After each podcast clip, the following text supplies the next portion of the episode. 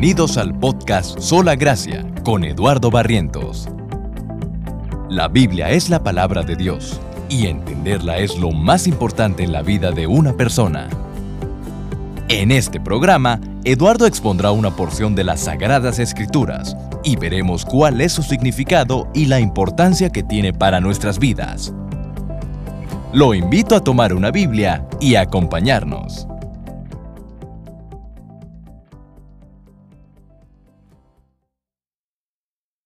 Vamos a ir hoy a la carta a los filipenses por última ocasión, al menos en, este año. Filipenses capítulo 4, versículo 10 hasta el 20. En la última sección de la carta voy a leer todo este pasaje. Voy a leer hasta el, hasta el final, hasta el versículo 23 realmente. Pero lo que nos vamos a enfocar es el del versículo 10 hasta el versículo 20. Dice así.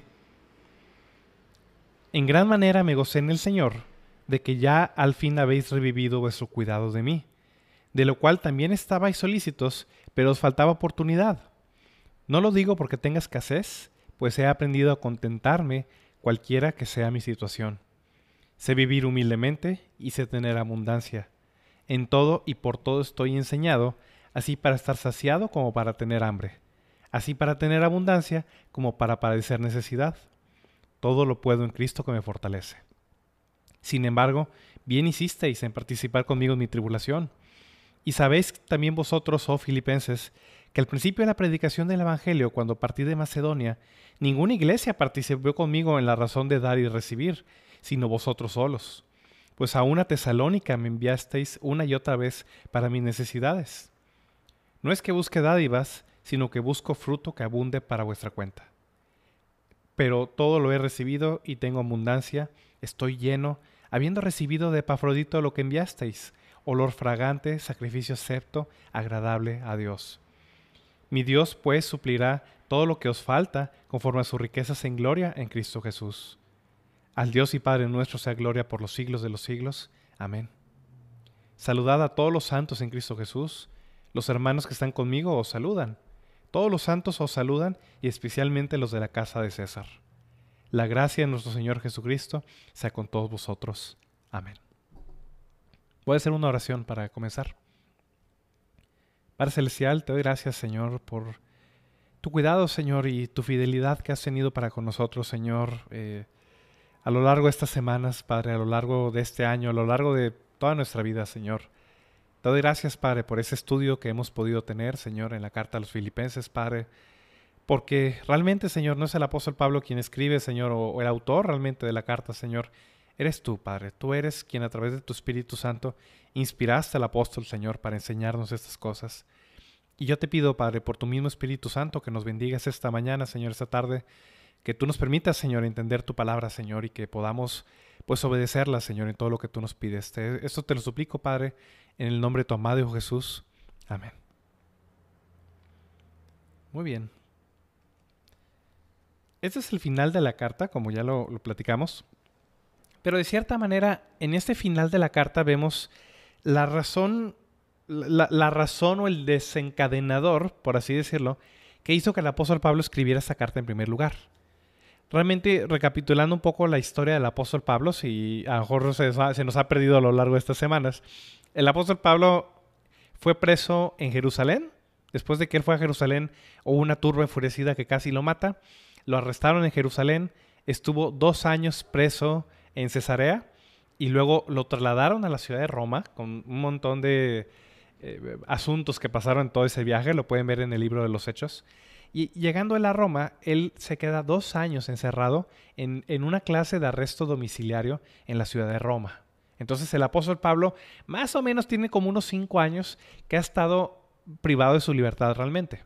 Lleva unos cinco años entre el arresto de Jerusalén, el encarcelamiento en Cesarea, en, lo que hoy es Palestina, y luego todo ese viaje hacia Roma, que duró varios meses, y posteriormente el encierro en Roma, pues todo suma unos cinco años aproximadamente. Entonces, el apóstol Pablo lleva cinco años en una situación especialmente desfavorable, donde él está preso, donde obviamente en cualquier cárcel del mundo, tanto hoy en día como en esa época, estar preso no es estar en un hotel.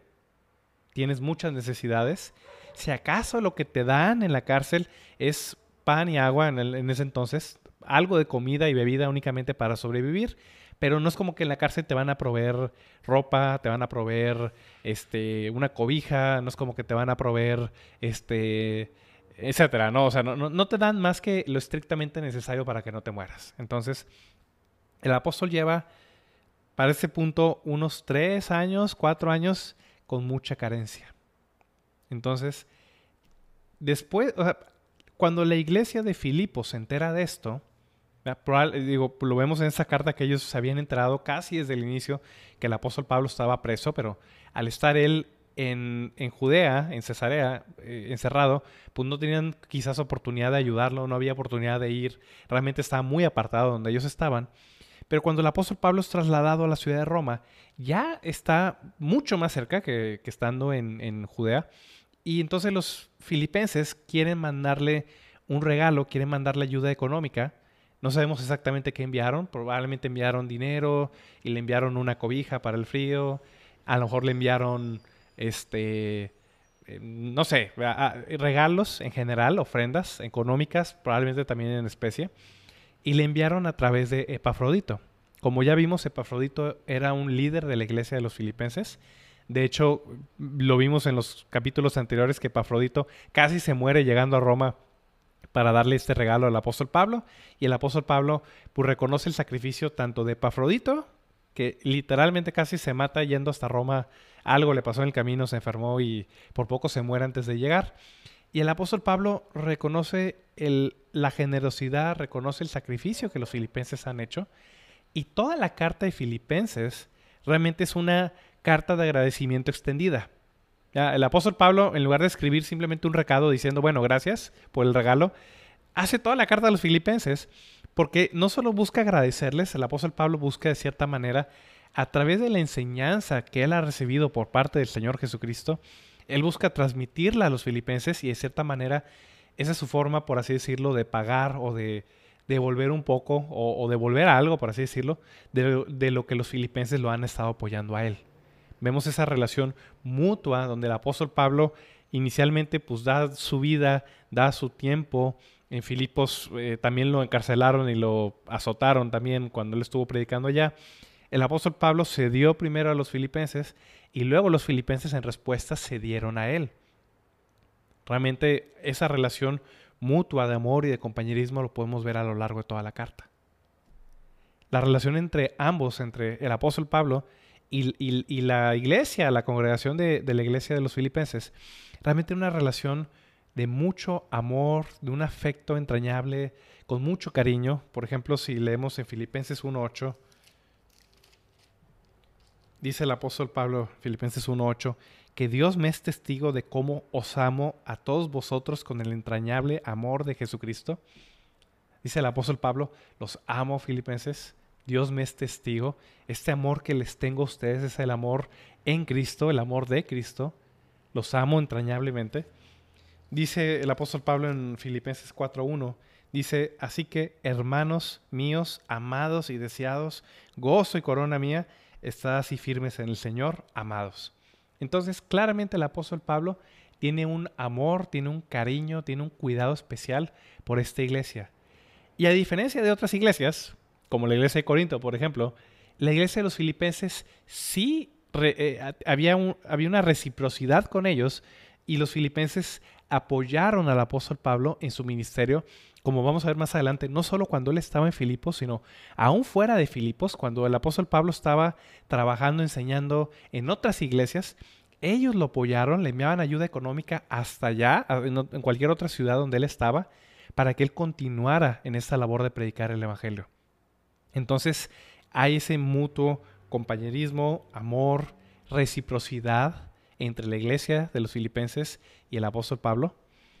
Y ese pasaje es muy hermoso, este pasaje cierra la carta, o sea, es el, agradecimiento final, por así decirlo, del apóstol Pablo. Y hay dos cosas que quiero ver con ustedes esta tarde. Una, son, o sea, estas dos cosas son dos virtudes, son dos cosas que vemos en esta carta.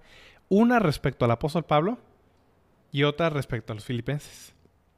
Respecto al apóstol Pablo, algo que nos menciona en esta carta que quiero ver con ustedes es acerca del contentamiento.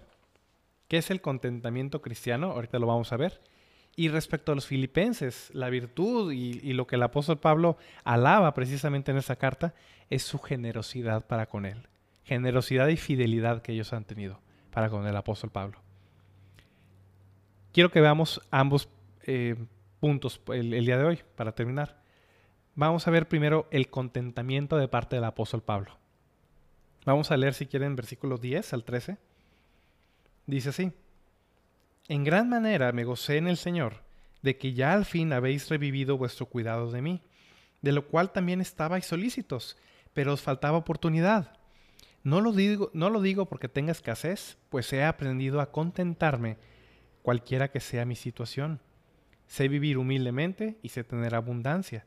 En todo y por todo estoy enseñado, así para estar saciado como para tener hambre, así para tener abundancia como para padecer necesidad todo lo puedo en Cristo que me fortalece. Quiero enfocarme en esa palabra contentamiento. Dice el apóstol Pablo, he aprendido a contentarme cualquiera que sea mi situación.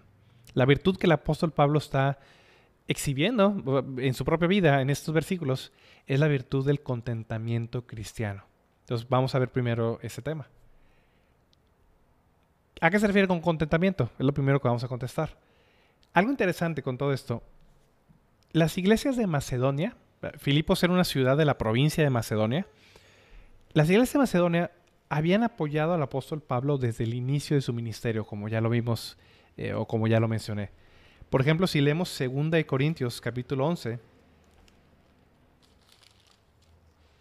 versículo 9, Pablo le dice a los corintios, y cuando estaba entre vosotros y tuve necesidad, a ninguno fui carga, pues lo que me faltaba lo supieron los hermanos que vinieron de Macedonia, y en todo me guardé y me guardaré de seros gravoso.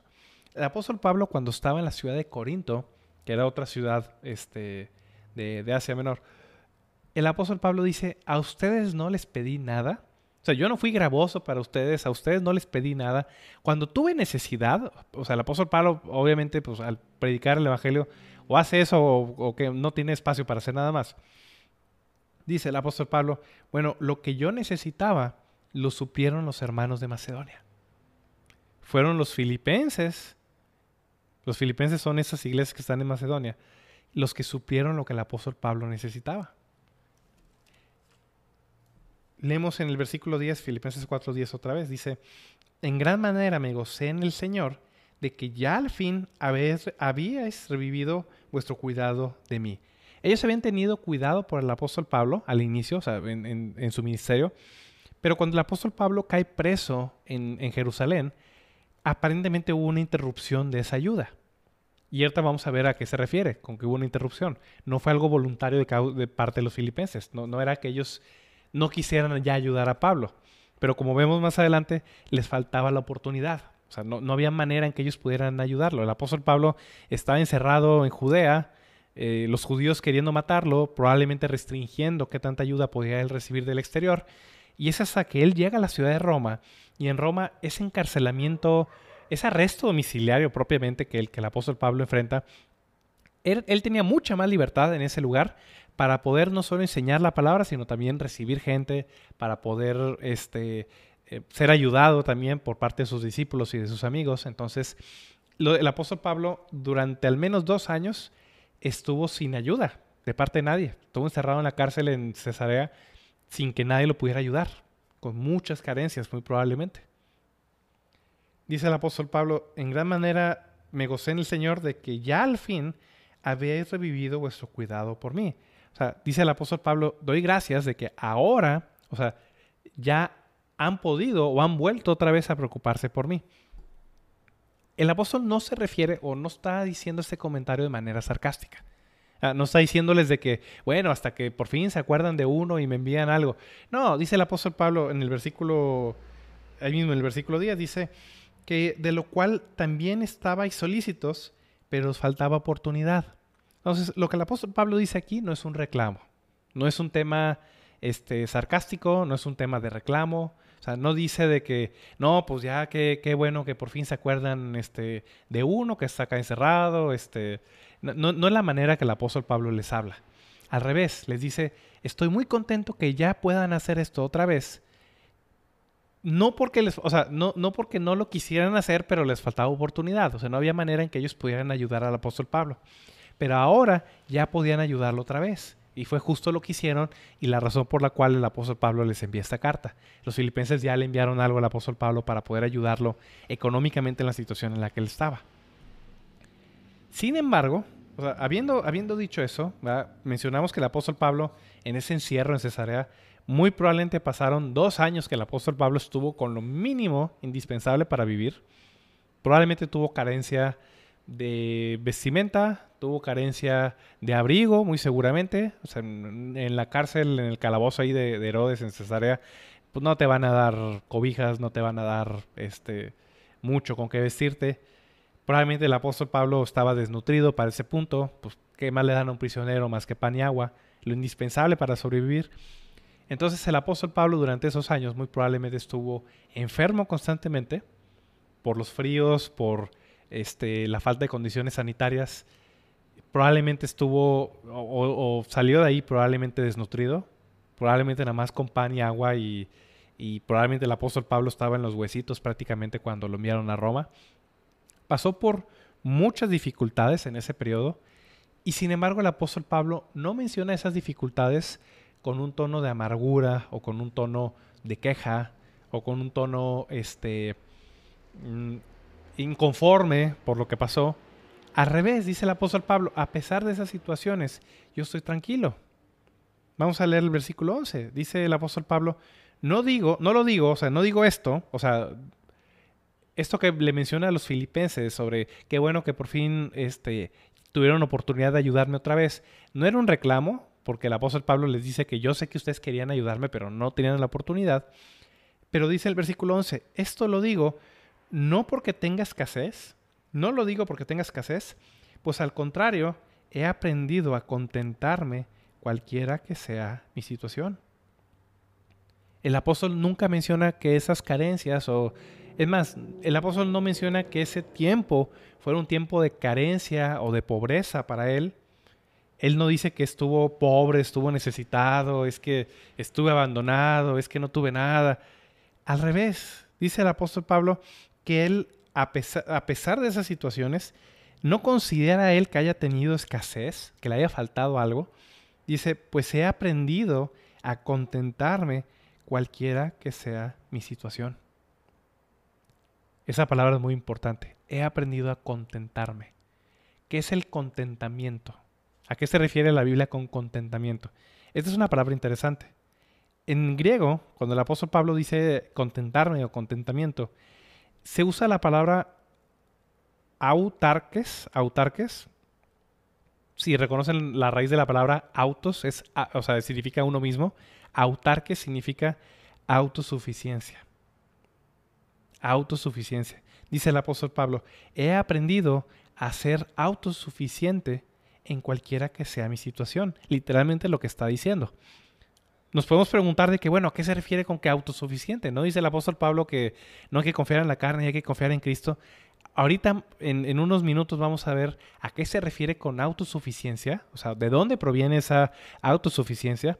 Pero la palabra que él usa para referirse a contentamiento se refiere a que él no dependía, él no estaba a la deriva, él no estaba a la espera de ver qué situaciones le ocurrían para él poder reaccionar de manera positiva. No dice el apóstol Pablo de que, bueno, cuando me va bien, pues estoy contento, y cuando me va mal, este, entonces es cuando no estoy tan contento. Dice al revés, dice el apóstol Pablo. No digo esto porque tenga escasez, nunca he sentido que me falta nada, porque al contrario, he aprendido a estar contento, he aprendido a ser autosuficiente, significa a no depender de nadie más, a no depender de lo externo, a no depender de que las situaciones cambien para yo poder estar feliz. He aprendido a contentarme cualquiera que sea mi situación. dice más adelante el, el apóstol Pablo, versículo 12, sé vivir humildemente y sé tener abundancia. En todo y por todo estoy enseñado, así para estar saciado como para padecer, para tener hambre, así para tener abundancia como para padecer necesidad. Lo que el apóstol Pablo está diciendo, las situaciones externas filipenses a mí no me cambian. Si tengo alguna escasez, no pasa nada conmigo. Y si tengo alguna abundancia, no pasa nada conmigo. O sea, el apóstol Pablo no permitía ser, afectado por lo que estuviera pasando alrededor de él. Dice el apóstol Pablo en el versículo 12, sé vivir humildemente. Dice que él estaba entrenado para tener hambre, estaba entrenado, había sido enseñado a padecer necesidad. Significa que al apóstol Pablo podía pasar por esas dificultades sin quejas, sin amarguras, sin resentimiento, sin envidia, sin inconformidad. Dice el apóstol Pablo, si me toca padecer hambre, si me toca eh, eh, vivir humildemente, si me toca padecer necesidad, estoy contento en esa situación. Sin quejas, sin amargura, sin resentimiento, sin envidia. Aprendí, ser contento, estar contento, ser autosuficiente, tener contentamiento, significa que en tiempos de escasez, en tiempos de necesidad, en tiempos cuando las cosas no salen como esperamos, cuando no tenemos quizás todo lo que quisiéramos, es vivir de una manera sin queja, sin amargura, sin resentimiento o sin envidia. Eso es parte de tener contentamiento. Pero también está la otra parte, dice el apóstol Pablo. Así como sé vivir humildemente, también sé tener abundancia. Estoy enseñado por todo, para estar saciado como para tener hambre, para tener abundancia como para padecer necesidad. O sea, al apóstol Pablo la abundancia misma tampoco lo hacía moverse. Podía tener más, más que lo que necesitaba, podía estar en un periodo de abundancia sin tener orgullo, sin tener codicia, sin tener arrogancia en ese periodo. Cosa que es muy diferente a lo que la gente usualmente tiende a, experimentar. Cuando alguien padece necesidad, tiende a quejarse, tiende a ser Em, resentido, tiende a estar amargado. Cuando alguien tiene abundancia, tiende a ser orgulloso, tiende a ser arrogante. Eh, a veces la misma abundancia hace que la persona empiece a codiciar o empiece este, a ser tacaño con lo que tiene. Pero dice el apóstol Pablo, independientemente de lo que toque en mi vida, sea necesidad o sea abundancia, he sido enseñado en todo y para todo. Ninguna circunstancia podía afectar la vida espiritual, ninguna circunstancia afectaba el carácter del apóstol Pablo. Era el mismo hombre independientemente si comió esa mañana o no desayunó esa mañana. Era el mismo hombre si tenía con qué cubrirse, si tenía este, una almohada cómoda en que recostarse o si tenía que recostarse en el piso frío y poner una piedra como almohada. Independientemente de lo que el apóstol Pablo pasara, Dice él, en todo, para todo he aprendido a vivir. He aprendido a contentarme cualquiera que sea mi situación. Qué maravilloso. Ese es contentamiento. Contentamiento es cuando cualquier situación externa no afecta en absoluto nuestra vida espiritual, nuestro carácter, nuestro gozo, nuestra felicidad. Independientemente si es abundancia o es escasez todos, en eh, todos a lo largo de nuestra vida vamos a pasar por diferentes periodos de ambos. Es más, la mayor parte de nuestra vida, al menos estoy seguro que aquellos que me están escuchando, la mayor parte de ustedes muy probablemente están pasando por abundancia. A lo mejor no me creen porque dicen de que no, pues ¿cómo le llamo abundancia cuando este quizás no pude ir al cine el fin de semana o cuando etcétera, o no pude comprar este automóvil o lo que sea? Pero ¿a qué se refiere el apóstol Pablo con abundancia? Por cierto, si leemos 1 Timoteo 6.8, dice el apóstol Pablo, 1 Timoteo 6.8, así que teniendo sustento y abrigo, estemos contentos con esto. Para el apóstol Pablo, lo que uno necesita es poder abrigarse y poder comer. Sustento y abrigo. ¿Tienes más que sustento y abrigo? Estás en abundancia. Sea poca o sea mucha, estás en abundancia. Cuando no tienes con qué cubrirte y con qué comer, entonces ya estás en un periodo de necesidad. Primero hay que, hay que nivelar lo que entendemos por abundancia y necesidad. Para el apóstol Pablo, si tienes que comer y con qué abrigarte, tienes lo que necesitas. Tienes menos de eso, estás en necesidad. Tienes más, más que eso, te sobra todavía para cualquier otra cosa, estás en abundancia. La mayor parte de nosotros estamos en abundancia. La cosa es de que a veces no lo percibimos de esa manera. porque permitimos que las situaciones externas afecten nuestro carácter, afecten nuestras emociones, afecten nuestra vida espiritual. Pero la virtud que el apóstol Pablo exhibe y que enseña a los filipenses es que no debemos depender de nada externo para nuestra vida espiritual, para nuestro carácter, para nuestra felicidad. Independientemente de cualquier situación en la que yo esté, dice el apóstol Pablo, estoy contento.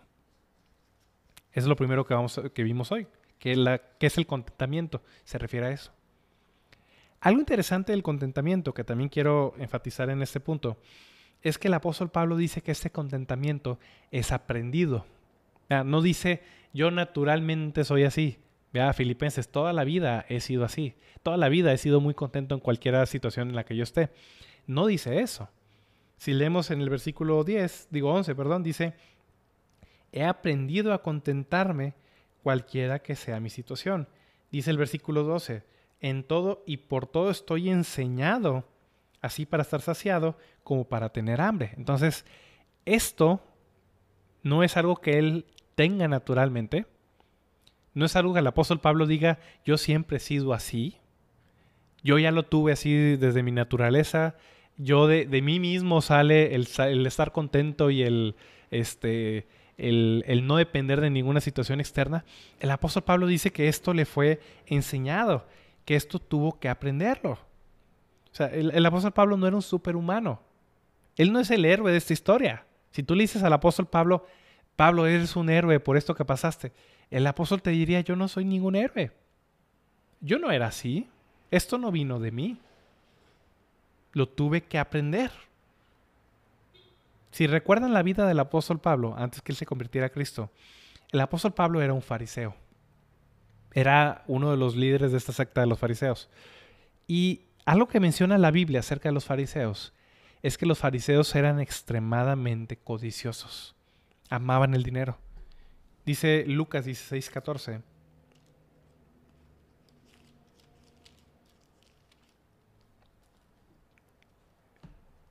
Lucas 16, 14 dice que los fariseos oían a Jesús, oían también todas esas cosas, los fariseos, que eran avaros y se burlaban de él. Cuando los fariseos escuchaban lo que Jesús decía acerca del dinero, Jesús decía cosas como que la vida del hombre no dependía de la abundancia de los bienes que posee, por ejemplo. Los fariseos escuchaban esos dichos acerca de Jesús, o de Jesús, escuchaban esos dichos, y dice que como ellos eran avaros, eran avariciosos, amaban el dinero, se burlaban del Señor Jesús rechazaban totalmente la enseñanza de Cristo, porque ellos amaban el dinero, eran avariciosos. Y aparentemente eso también era parte de la vida del apóstol Pablo antes de que él viniera a Cristo. Dice Romanos 7, versículo del 7 al 8. ¿Qué pues diremos? La ley es pecado en ninguna manera. Pero yo no conocí el pecado sino por la ley, porque tampoco conocí, conociera la codicia si la ley no dijera, no codiciarás. Mas el pecado, tomando ocasión por el mandamiento, produjo en mí toda codicia, porque sin la ley el pecado está muerto. O sea, el punto de eso es que dice el apóstol Pablo que su vida está mencionando un ejemplo de, de sus pecados antes de que él viniera a Cristo. Y aparentemente el modo natural del apóstol Pablo respecto al dinero era ser un codicioso, ser un avaricioso. Era lo que sus compañeros fariseos también hacían y probablemente era lo que él mismo era, lo que él mismo practicaba antes de que él conociera a Cristo. Era un avaricioso, alguien que ama el dinero, alguien que nunca está satisfecho con lo que tiene. Pero cuando el apóstol Pablo vino a Cristo, cuando Cristo se le aparece al apóstol Pablo en el camino a Damasco, el Señor Jesucristo cambia la vida del apóstol Pablo de tal manera que fue el mismo Señor Jesucristo quien enseña al apóstol Pablo esta vida. Pablo no era naturalmente contento. El contentamiento no surgía de él. El contentamiento no venía de su propia naturaleza. El contentamiento, él tuvo que aprenderlo. El contentamiento le fue enseñado al apóstol Pablo. Fue algo que él aprendió a hacer. No es algo natural. Por cierto, esto tampoco va a ser natural para ti y para mí. tú y yo, naturalmente, nuestra antigua naturaleza, no tiende a ser eh, contenta con lo que tiene. Nuestra antigua naturaleza tiende a ser avariciosa, a ser codiciosa, a no estar contentos, a quejarnos de lo que, de lo que no tenemos. Naturalmente somos así. Nosotros también tenemos que aprender de dónde viene el contentamiento. ¿De dónde vino el contentamiento del apóstol Pablo? Versículo 13. Todo lo puedo en Cristo que me fortalece. E, es algo muy chistoso porque este versículo 13, todo lo puedo en Cristo que me fortalece, es uno de los primeros versículos yo creo que le enseñan a un niño a un jovencito este, en la iglesia. Yo en mi caso pues crecí en una iglesia cristiana y es de los primeros versículos que te enseñan, pero a veces uno no entiende el contexto de lo que trata este versículo. De repente hay personas que leen este pasaje y dicen, todo lo puedo en Cristo que me fortalece, y a veces se usa este versículo de que, bueno, este, estás en una competencia deportiva, eh, estás jugando fútbol y te toca este, cobrar un penal, vas a patear el balón y antes de patear el balón, este, te haces una oración y dices, bueno, todo lo puedo en Cristo que me fortalece. Y vas y pateas el balón queriendo meter gol. Imagínate que el portero hace lo mismo también y el portero está así orando y que bueno, voy a parar ese penal, todo lo puedo en Cristo que me fortalece. Y tú tiras el balón y el portero se avienta. Uno de los dos va a ganar, o sea, o, metes gol o no metes gol, pero ninguno de los dos va, va a tener el resultado que espera. Porque ese versículo no tiene nada que ver con eso. La gente usa este versículo de todo lo puedo en Cristo que me fortalece, asumiendo que todo se refiere a todo lo que ellos quieren. Pero no se refiere a eso el versículo. Cuando el apóstol Pablo dice que todo lo puedo en Cristo que me fortalece, se refiere a lo anterior, a vivir humildemente, a vivir con abundancia, a vivir estando saciado, a vivir teniendo hambre, a tener abundancia y a padecer necesidad. Se refiere a toda situación de la vida. Tengo que vivir de una manera que le agrada al Señor. ¿Cómo puedo yo estar contento en cualquier situación de la vida que yo esté? Todo todo eso lo puedo en Cristo que me fortalece. Es en Cristo donde está esa fortaleza. Realmente el apóstol Pablo no, es un héroe, o sea, él, él, no se consideraría a sí mismo un héroe. Todo lo que el apóstol Pablo le está diciendo a los filipenses, filipenses, esto no viene de mí, he aprendido, es un proceso que he pasado para poder estar contento en cualquier situación en la que yo esté, pero esto no viene de mí, filipenses, y tampoco va a venir de ustedes ni de mí. El poder para tener contentamiento viene de Cristo. Todo lo puedo en Cristo que me fortalece.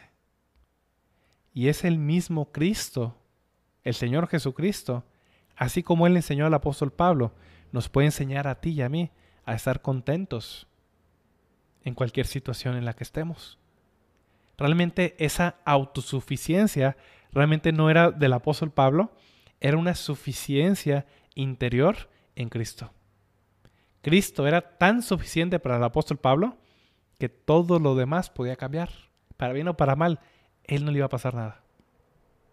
Todo lo puedo en Cristo que me fortalece. Y es Cristo quien nos va a ayudar a ti y a mí a pasar cualquier situación de la vida para que nosotros le podamos servir, independientemente de lo que pase con nosotros. Todo lo puedo en Cristo que me fortalece. Es lo primero que quería ver hoy, el contentamiento del apóstol Pablo. Pero hay una segunda virtud también que hay que mencionar y que hay, que también apreciar de esta carta, porque esta carta es posible no solo por el contentamiento que Cristo le ha dado al apóstol Pablo, sino también por el otro lado, la generosidad que el Señor Jesucristo ha puesto en los filipenses para preocuparse por el apóstol Pablo. Esta carta es, de nuevo, es mutuo. El apóstol Pablo sí está contento, está de cierta manera suficiente, este, independientemente de su situación, pero aún así los filipenses quieren ayudarlo quieren soportarlo, quieren ofrendarle, quieren que el apóstol Pablo no tenga que pasar por esas carencias. Ese compañerismo que tienen ambos, el apóstol con esta iglesia, es un compañerismo mutuo, es una relación mutua de amor y de amistad y de mutuo intercambio entre ambos. Vamos a ver lo que dice el apóstol Pablo de los Filipenses, versículo 14 hasta el 20. Sin embargo, bien hicisteis en participar conmigo en mi tribulación. Y sabéis también vosotros, oh filipenses, que al principio de la predicación del Evangelio, cuando partí de Macedonia, ninguna iglesia participó conmigo en la razón de dar y recibir, sino vosotros solos. Pues a una tesalónica me enviasteis una y otra vez para mis necesidades. No es que busque dádivas, sino que busco fruto que abunde para vuestra cuenta. Pero todo lo que he recibido y tengo abundancia, pero todo lo he recibido y tengo abundancia. Estoy lleno, habiendo recibido de Epafrodito lo que enviasteis, olor fragante, sacrificio acepto, agradable a Dios. El hecho que el apóstol Pablo sea, esté contento, o sea, sea autosuficiente en el aspecto de que él no dependa de situaciones externas, no significa que por eso sea un arrogante, un orgulloso que diga no necesito de nadie, este, gracias por sus intenciones, pero le regreso su regalo, yo no necesito de nada. Al contrario, el hecho que el apóstol Pablo no esté necesitado o no dependa, no dependa de las situaciones exteriores, no significa que él no esté agradecido con lo que los filipenses hicieron por él. Al contrario, de cierta manera, el hecho que el apóstol Pablo sea un hombre contento con lo que tiene, también permite que él sea un hombre agradecido con lo que los filipenses le están dando. Dice el apóstol Pablo en el versículo 14, sin embargo, o sea, sí, estoy contento porque todo lo puedo en Cristo que me fortalece, y sin embargo, ustedes hicieron bien en participar conmigo en mi tribulación. Estas palabras son muy hermosas, dice el apóstol Pablo, ustedes participaron, es la misma palabra que usa la Biblia para referirse a comunión. Ustedes tuvieron comunión conmigo en mis tribulaciones. E, esto es algo muy hermoso porque el apóstol Pablo cuando escribe esto es como si los filipenses estuvieran con él también en la cárcel. Dice el apóstol Pablo, no estoy solo, de cierta manera. Ustedes filipenses están conmigo. Me apoyan tanto y este regalo y esta ayuda que me están dando es una señal de que somos compañeros, de que somos amigos. Ustedes están conmigo en mi tribulación. No estoy solo. El hecho que Pablo dependa primariamente de Cristo no le quita el hecho que también Cristo mande personas, amigos, creyentes, que lo puedan ayudar. Una cosa no contradice la otra. Dice el apóstol Pablo, y bien hicieron que han participado conmigo en mi tribulación. No me han dejado solos. Es como si ustedes estuvieran aquí conmigo todo este tiempo en la cárcel. Esta generosidad de los filipenses no era una generosidad nueva.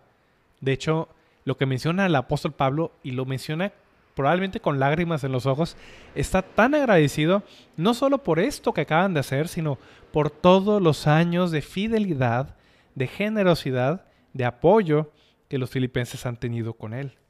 Dice el versículo 15, y sabéis también vosotros, oh filipenses, lo saben muy bien, que al principio de la predicación del Evangelio, cuando partí de Macedonia, ninguna iglesia participó conmigo en la razón de dar y recibir, sino ustedes solos.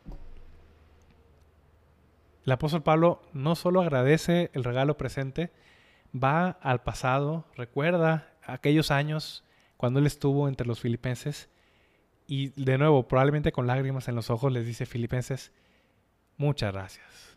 Bien saben ustedes que me han apoyado en todo. Son mis compañeros, son mis amigos. Cuando salí de Macedonia, ninguna iglesia me apoyó, o sea, nadie se preocupó por mí más que ustedes solos. Dice 2 Corintios 11, versículo 8 y 9.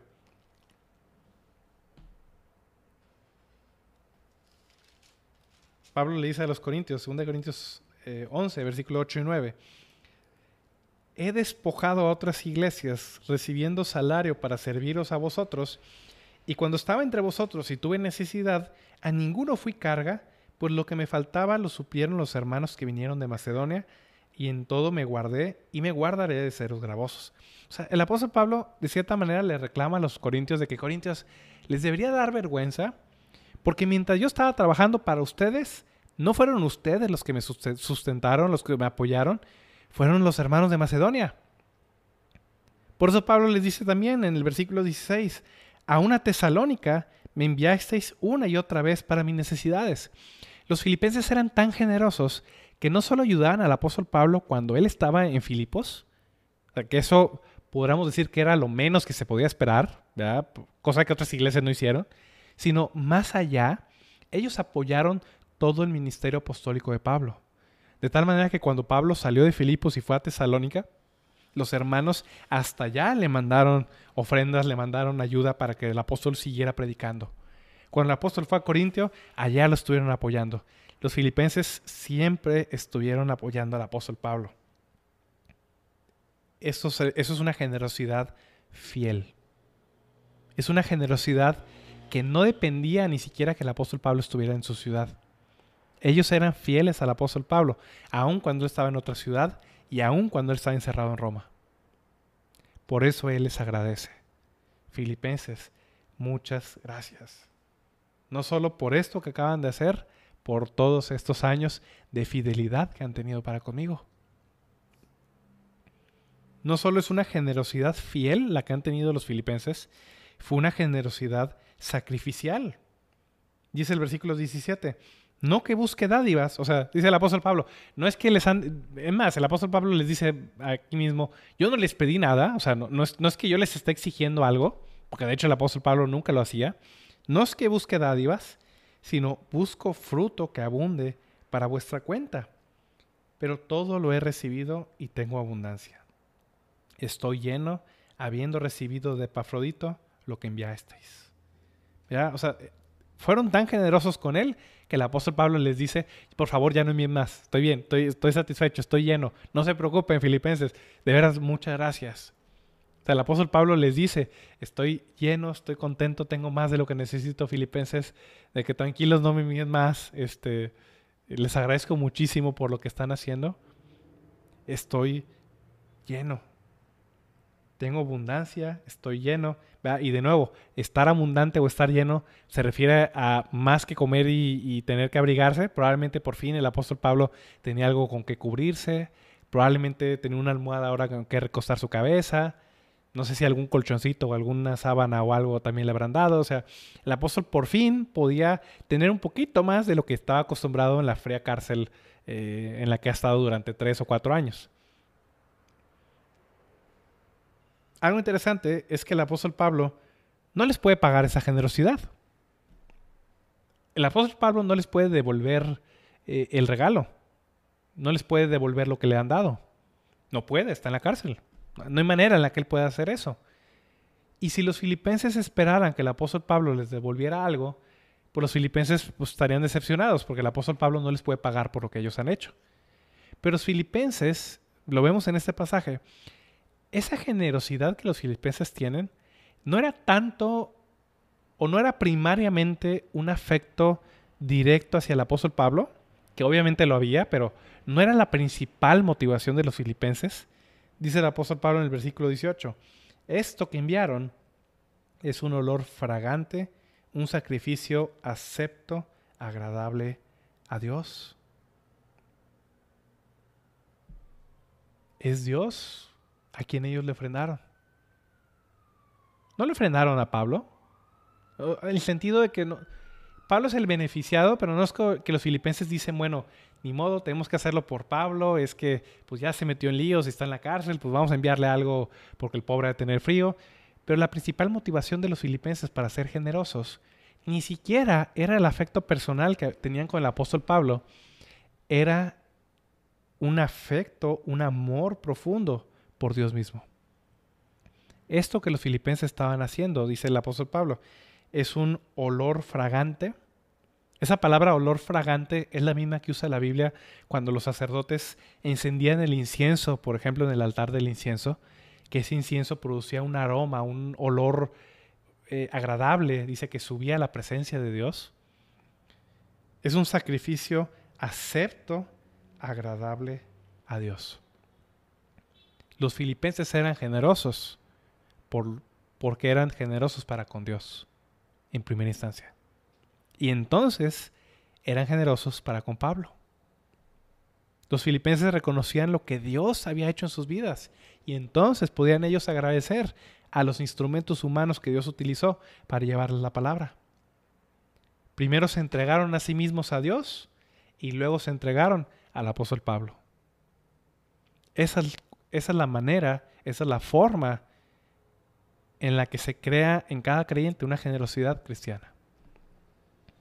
Tanto contentamiento como la generosidad no son mutuamente excluyentes.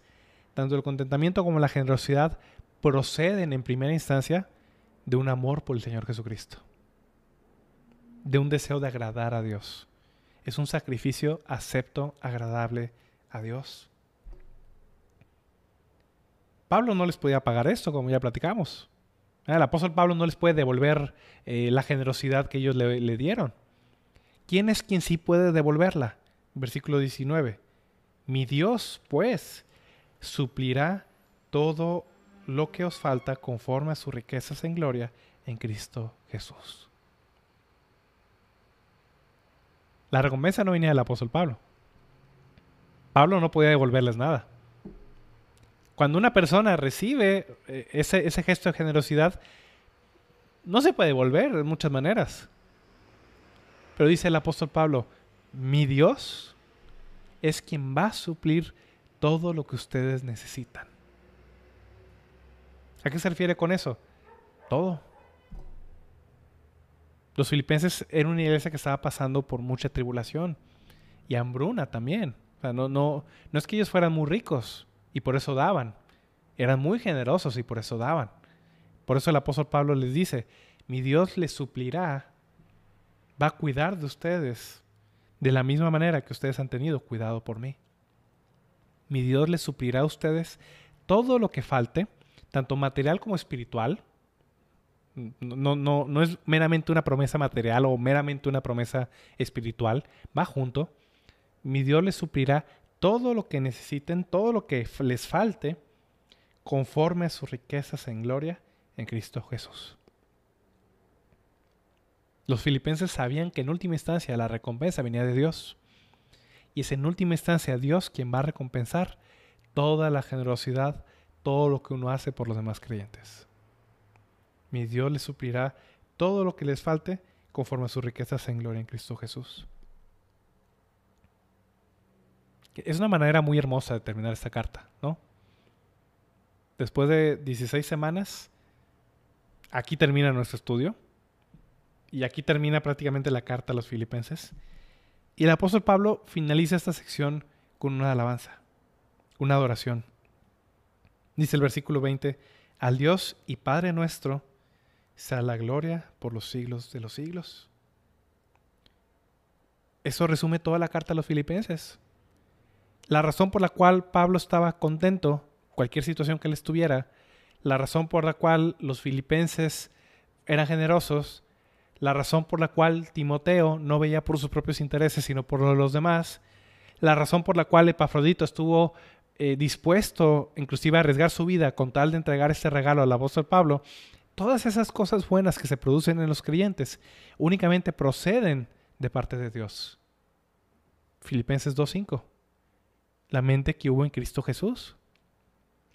Al final, cualquier cosa buena que veamos en cualquier creyente únicamente es un reflejo de lo que Dios ha hecho por nosotros en Cristo. Cristo vino de lo alto de los cielos, siendo en forma de Dios, siendo igual a Dios, no tuvo el ser igual a Dios como cosa que aferrarse, se despojó a sí mismo, vino a este mundo tomando forma de hombre y estando en la condición de hombre se hizo obediente hasta la muerte y muerte de cruz. Y por tanto Dios lo exaltó hasta lo sumo y le dio el nombre que es sobre todo nombre. Precisamente la historia de Cristo es la que forja la vida de estos creyentes. Y es Cristo quien tiene que forjar tu vida y la mía para que nos parezcamos a Él. Podríamos decir que toda la carta a los filipenses es una exhortación a ser conformados a la imagen del Señor Jesucristo. La gloria es para Él. A Él le pertenece el honor y la gloria por todos los siglos de los siglos. Amén. Vamos a orar para terminar. Padre Celestial, Señor, pues, pues qué manera, Padre, tan maravillosa, Señor, y, y especial, para terminar este estudio en Filipenses, Señor. Recordando, Padre Celestial, que cualquier cosa buena que tú obras en nosotros, Señor, tú eres quien produce el querer como el hacer por tu buena voluntad, Señor. Y también, Padre, tú que empezaste la buena obra, tú la vas a terminar hasta el día de Jesucristo, Señor. Al final, Padre, pues no, esto no procede de nosotros, Señor. De nosotros no viene el contentamiento, de nosotros no viene la generosidad, Padre. Tenemos que ser enseñados por ti, Señor. Yo te pido, Padre, por mi vida, Señor. Te pido también por la vida de aquellas personas que están escuchando este mensaje, Señor.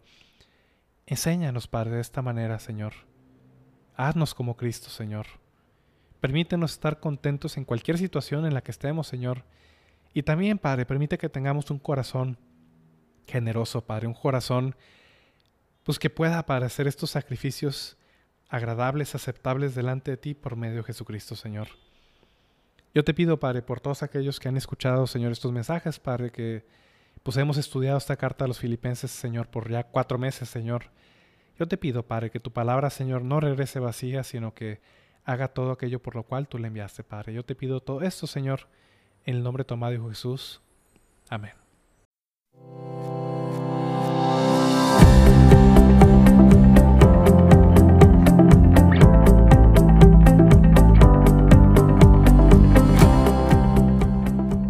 Gracias por escuchar este episodio. El objetivo de Sola Gracia es ayudar a la iglesia hispanoamericana con enseñanza bíblica de calidad, que sea fiel a la palabra de Dios y a la sana doctrina.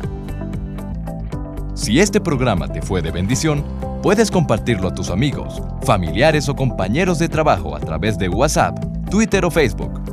Que Dios los bendiga.